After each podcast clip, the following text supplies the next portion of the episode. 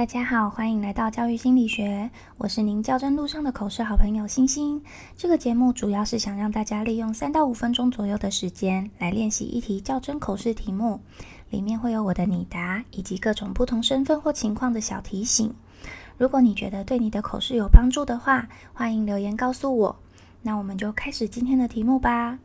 今天的题目是你带过特殊生吗？你觉得带他的困难点是什么？以下是我的拟答。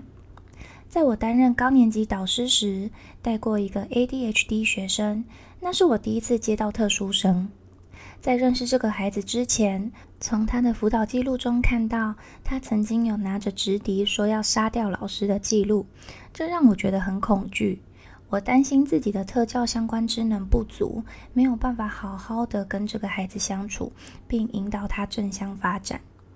在开学前，与特教老师和家长做了 IEP 会议之后，老师和家长也把这孩子形容得很严重，包含了在家会对着爸妈骂脏话，在特教老师面前也会有不少冲动的行为等等。不过，身为一名老师，我认为我不应该对学生抱有先入为主的想法，所以在我第一次跟孩子见面时，便与孩子约法三章。老师会尽量用跟其他同学相处的方式跟他相处，但是希望他能够尽力做到自己能力范围可以掌控的事情。那天他带着有一点不信任的表情跟我完成了约定，而这两年间，因为我没有带头对他贴标签，再加上其他班级经营的努力，所以班上孩子对他也都很和善，甚至会在他有一点小情绪的时候主动协助他。有一次。他误会同学把他的刷牙用具丢在地上，但他居然耐心的把饭菜吃完，才生气的去质问他误会的同学。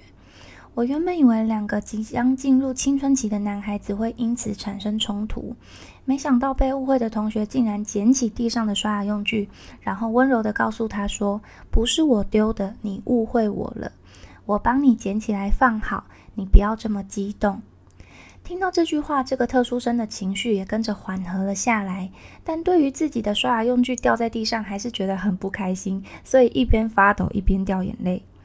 我就过去询问他说是否需要帮忙。他告诉我，他只是需要一点时间让自己冷静，然后就回到自己的位置。事后还写纸条谢谢我关心他。这整个过程都让我觉得很惊讶。曾经那个拿着纸直笛、情绪高涨说要杀老师的孩子，竟然能够练习自己处理情绪。所以我想，带他最困难的点，就是在我认识他之前那种无法言喻的恐惧。但认识他之后，我发现他是个很有才华的孩子，喜欢张爱玲的书，喜欢写作，喜欢音乐。虽然带着特殊生的身份，但只要给他时间，耐心的陪伴他。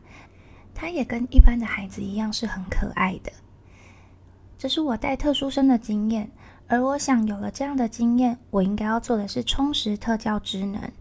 如果之后再遇到特殊生时，我便能更有信心，能够陪着孩子正向成长。以上是我的分享，谢谢委员。那这个题目，大部分的人可能会讲学生让自己觉得很头痛的部分，但是我换个方向思考，这个困难点的。嗯，原因是来自于我自己。那突破了这层恐惧之后，其实特殊生就跟一般生没有两样，只是特殊生需要更多的耐心和支持系统。以这样的心态来回答这个问题，那我们的回答就会跟其他老师很不一样。今天我的分享就到这，明天再见喽，拜拜。